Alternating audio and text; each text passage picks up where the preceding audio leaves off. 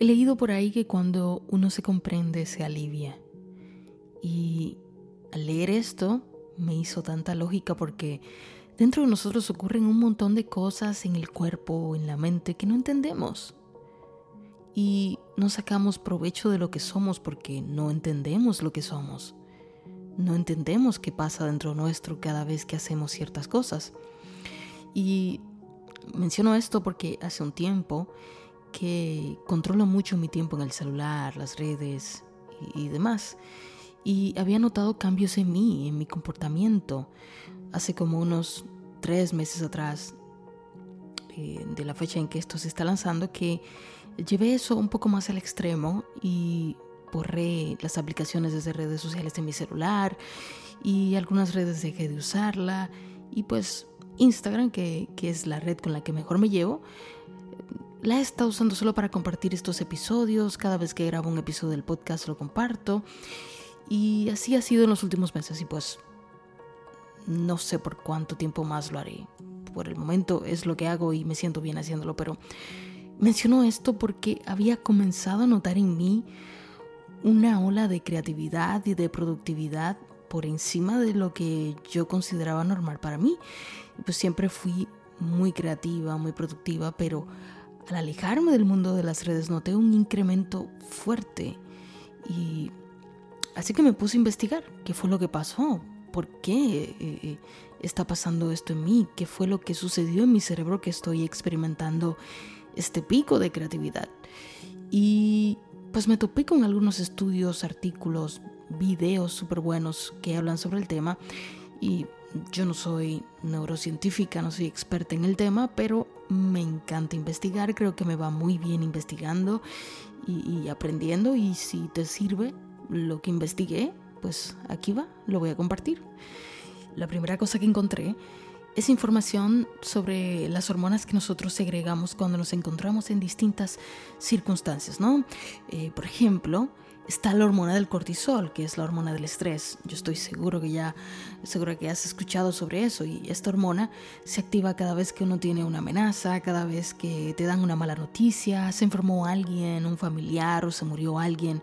Eh, no sé, despidieron a tu esposo del trabajo, se perdió dinero. Eh, y cuando todas estas cosas pasan, entonces el cortisol sube. Y esta hormona es importante porque esta hormona interactúa con todo nuestro organismo y lo hace de una manera cíclica. Por ejemplo, eh, si te midieras el cortisol por las noches, vas a darte cuenta que es, está bajo y, tiene que ser así, porque si, si no está bajo, entonces no podemos dormir. Y a medida que la noche va avanzando, eh, va a ir subiendo y subiendo y subiendo hasta las 8 de la mañana, que ya es como su pico más alto. Y se registra que, ese es, el momento más alto en donde el cortisol está todo lo que da. Entonces lo interesante de esa hormona es que no solo se activa cuando tú estás viviendo una situación que es amenazante para tu vida, sino que también se activa cuando tú estás imaginando ese tipo de circunstancias. En otras palabras, la mente y el cuerpo no distinguen cuando tú estás viviendo una amenaza real o cuando tú la estás imaginando. Es lo mismo para él. Esto es una situación bien retante porque vivimos en un mundo en el que la gente está todo el tiempo estresada imaginando las peores cosas. Y si te vas a investigar sobre esto, lo más interesante es que el 90% del tiempo esas cosas no suceden. Gastamos tanta energía pensando en cosas horribles y esas cosas horribles el 90% del tiempo no suceden. Piensa un poco, por ejemplo, en los últimos dos años, dos años y medio de nuestra vida, así como humanidad, como sociedad. ¿Sabes los niveles altos de cortisol que hemos tenido que manejar? ¿Sabes esos niveles tan altos que se han encontrado en las personas a causa de todas las situaciones que hemos estado viviendo y que aún continúan. La humanidad está intoxicada con esta hormona. Es por eso que ves tantas personas que están afectadas por los síntomas del estrés. A, a cuánta gente no le ha pasado que no puede dormir, que se le cae el pelo, que, no sé, le tiemblan los párpados, se le inflaman las articulaciones, tienen problema del estómago, mm, tienen exceso de gases, les duele la espalda. En otras palabras, vemos cómo todo el organismo de los seres humanos que conformamos esta sociedad moderna parece que estamos envenenados de cortisol. Vivimos en una sociedad donde la gente está constantemente irritada, vas manejando, vas muy tranquilo, vas escuchando tu musiquita, se te para alguien al lado, te mira mal o te saca un dedo. Ese tipo de cosas están pasando ahora todo el tiempo. La gente está experimentando problemas de memoria, viven despertándose por la noche, no saben gestionar sus emociones. Este es el mundo en el que vivimos. Entonces, como el cuerpo y la mente son una máquina increíblemente inteligentes y que están hechas para mantenernos vivos, van a hacer lo que sea, van a buscar diferentes formas para que esos niveles de cortisol bajen. Y, te van a pedir entonces que subas tus niveles de dopamina para que encuentres alivio. Y en una sociedad moderna como la que vivimos, ¿sabes qué te alivia? Hay algo que nos está aliviando mucho, un montón. El celular. ¿Por qué? Simple. Porque cada vez que pasas tiempo en tu celular, tú tienes gratificaciones instantáneas. Y eso es lo que busca la dopamina. Placer ahora, al instante. Y esto va mucho más allá, puesto que las grandes compañías como Facebook, de la que se desprende Instagram, WhatsApp y otras compañías que se dedican a esto, simplemente descubrieron la vulnerabilidad por la que está pasando el ser humano y han hecho mucho dinero con eso. Entendieron que el ser humano necesita sentirse querido, importante, reconocido, y para ello crearon lugares donde tú subes una foto y bueno, a la gente le gusta y te da like. Y te pone un comentario. Y la comparte. ¿Y qué sucede? Que desprendes esta hormona que es, en verdad, es una hormona increíblemente maravillosa, porque es la que se encarga de hacerte pasar un buen momento la dopamina. Así como cuando tienes sexo, cuando sales con los amigos, cuando comes una comida riquísima, tienes un subidón de dopamina. Pero lo que es aún más interesante es que cuando tienes ese deseo de tener sexo, cuando tú tienes ese deseo de salir con los amigos, cuando tienes ese deseo de comerte esa comida riquísima, el, el simple hecho de pensarlo ya comienzas a generar esta dopamina. Entonces, cuando tienes sexo, cuando sales con los amigos o cuando te comes esa comida rica, ahora experimentas ese pico más alto de dopamina y de repente, ¿sabes qué pasa? Cuando ya terminas, ahí viene el bajón. A todos nos ha pasado que de repente tienes un momento increíble en tu vida, muy intenso, en el que te sientes bien y cuando pasa, un bajón. Drogas, pornografía, redes sociales, sexo, todas generan topes altos de dopamina. La dopamina es la hormona de las adicciones. Cada vez que tú subes una foto y tienes los likes que tú esperabas o comentarios o compartidos, obtienes una gratificación que te da un subidón de dopamina. Entonces, todos estos empresarios simplemente crearon estas compañías con el fin de que los usuarios fueran adictos. Y si te pones a investigar un poquito, te, vas a dar cuenta que las adicciones a las drogas como la cocaína están siendo medicadas igual que una persona que está adicta a su celular, a su tablet, a su computadora, etc. Es increíble, ¿no? ¿Por qué? Porque van por los mismos circuitos cerebrales. Es, es lo mismo, está pasándonos lo mismo. Por supuesto que por otro lado los celulares sí han acercado a la gente y, tenemos una increíble cantidad de información, nos da la oportunidad de estar más cerca de, gente que tenemos lejos, pero por lo menos tenemos esa comunicación y podemos sentirnos más cerca. Pero ¿de qué te vale todo esto si, si al final no sabes cómo sacar el mejor provecho de lo que está pasando? Estamos drogodependientes a estos aparatos porque los estímulos se sienten bien. Y si entras a una red y ves que no tienes ninguna notificación, vas y actualizas el celular y actualizas otra vez. No, algo está pasando, algo está mal. Eh, déjame entrar a Google a ver si fue que se cayeron las redes, a ver si a alguien mal les, está pasando esto. No, solo a mí. Ay, ahora entonces empiezo a cuestionar por qué nadie me ha escrito, ¿Por qué yo no tengo ningún like? ¿Por qué no hay ninguna notificación?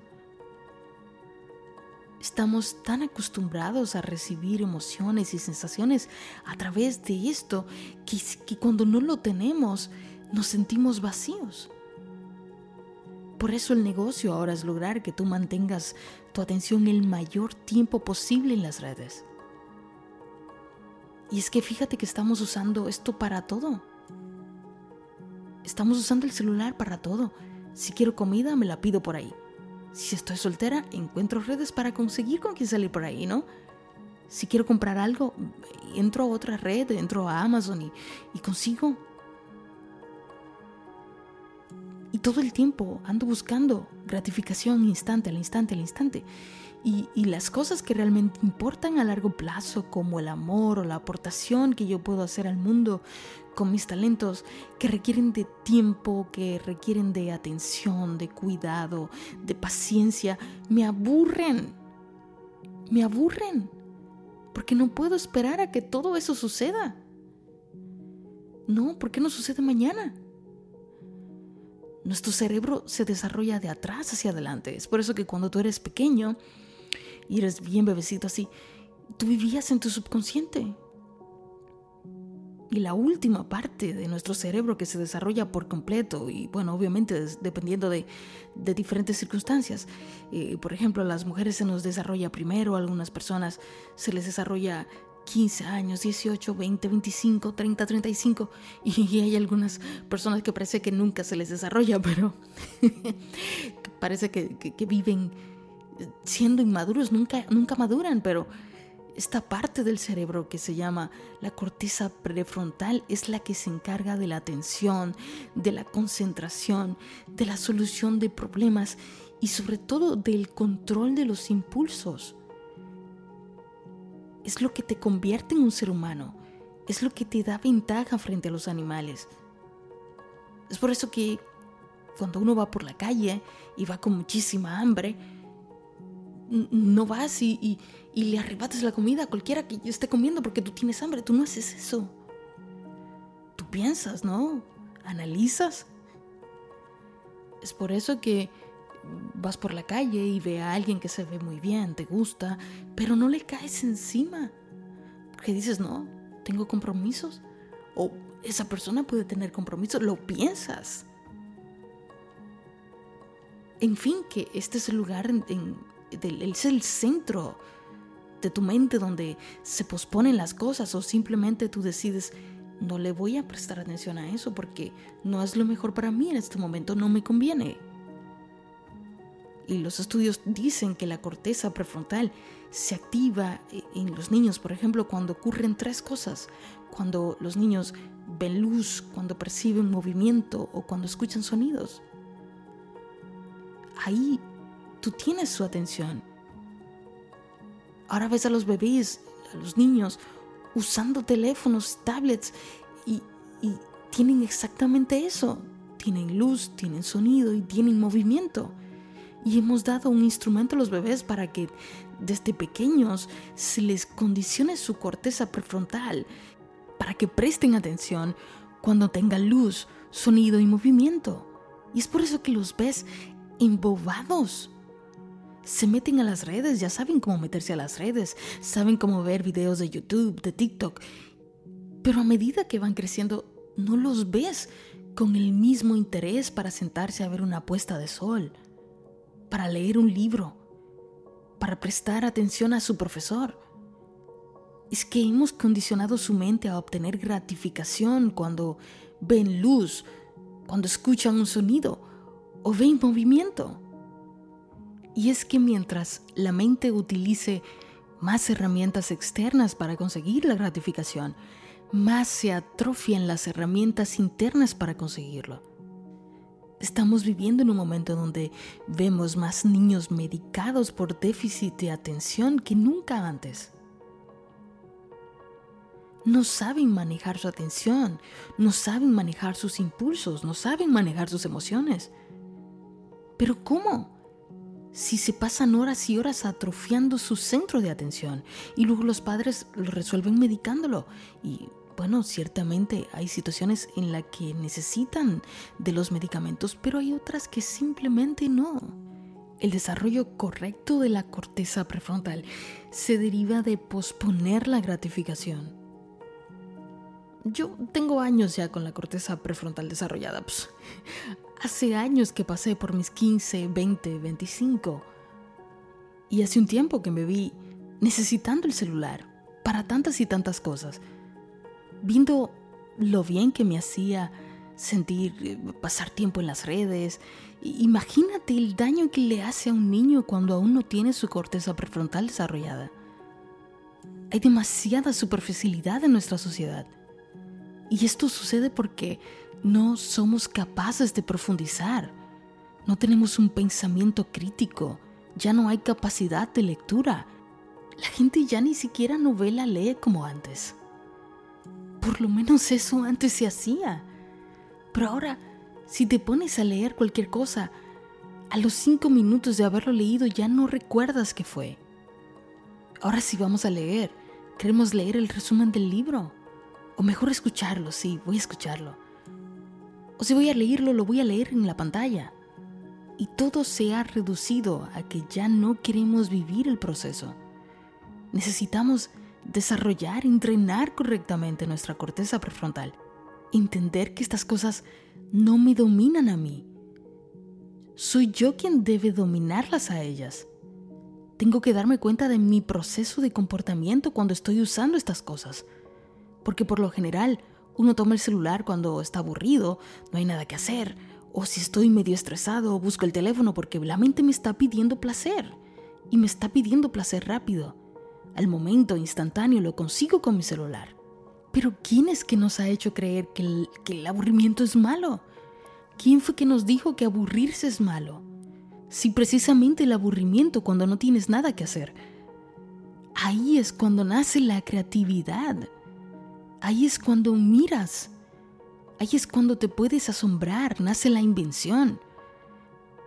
Queremos jóvenes que sean capaces de ser creativos y manejar sus emociones cuando están todo el tiempo sobreestimulados.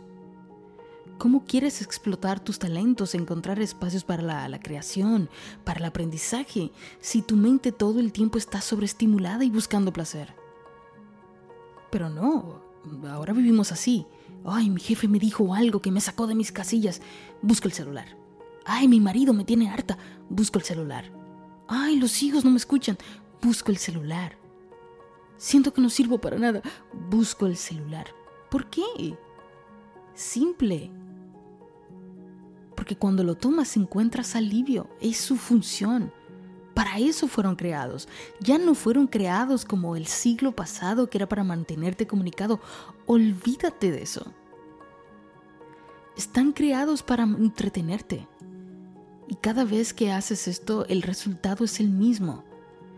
Mientras estás en ese estímulo externo, no aprendes a gestionar lo que pasa internamente vamos a ver, si yo te digo, oye, cada vez que te pase algo que no te gusta y te sientes mal, eres libre de ir y consumir un poquito de drogas. Así te vas a sentir mejor. Y me dirás, ¿estás loca? Pero ¿y si vas y tomas tu celular cada vez que te sientes mal? Oh, no, no estás haciendo lo mismo. Pero es exactamente lo mismo. Tenemos que ver las cosas tal y como son.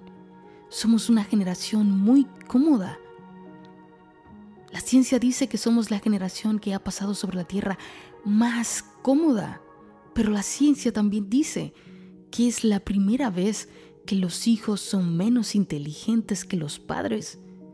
En otras palabras, es la primera vez que no tienen capacidad de discernir, encontrar lo importante, lo correcto, saber manejarse.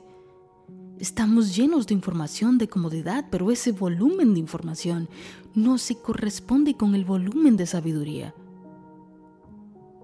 Es momento de recuperar otra vez el control, de mirar hacia adentro, aburrirnos para abrir las oportunidades a la creatividad, a la invención. Haz algo tan simple pero que provoca tanto como apagar las notificaciones de tu celular. Dale, atrévete. Hazlo ahora mismo vas a ver el cambio significativo que hace algo tan simple como eso. O quizás necesites irte más al extremo. Borra las redes por un tiempo, desaparecete. Observa quién eres tú sin ese aparato. Observa quién eres tú sin, sin ese lugar donde colocar tus fotos para que te den likes, comentarios, buscando aprobación. Mira quién eres tú. Toma otra vez el control de tu mente. Ay, no, Natalia, hay un montón de cosas buenas que se pueden hacer en las redes y con el celular. Sí, claro que sí, pero ¿tú las estás haciendo? ¿Eres tú quien está al control de esto o, o esto te está controlando a ti? Pospon la recompensa y esto entrenará nuevamente tu voluntad. ¿Tienes ganas de ir y comerte algo que tú sabes que no te hace bien? pues ponlo o no lo hagas. ¿Quieres comprarte algo que sabes que tú no necesitas? No lo hagas. Entrena tu voluntad, recupérala. Y por último, decide a quién le vas a dar tu atención. Tu atención, como hemos mencionado antes en, en episodios anteriores, es tu mayor poder. Porque donde pones tu atención, pones tu energía. Donde pones tu energía, crece. Conéctate con lo real, con lo que vale. Dale tu atención a lo que es realmente la vida, lo que importa. Siéntate a hacer nada más que prestar atención a cómo fluye la sangre por tus venas. Siéntate a mirar la luna, una puesta de sol. Da un abrazo largo, una conversación. Y en esa conversación pon toda tu atención allí. Cómprate un buen libro, léelo, termínalo. Escucha a los pájaros, hazte preguntas existenciales, cuestiónate. ¿Sabes qué pasa cuando tú haces esto? Ahora se dispara otra hormona, la oxitocina, la hormona de la calma, del amor, de la sanación, de la relajación, de los vínculos, de la intimidad. Regálate un tiempo para ti, un tiempo fuera de toda esta superficialidad y te aseguro que vas a volver a tu centro y vas a recordar una vez más lo que es la vida, lo que realmente importa y lo afortunado que tú eres por vivirla.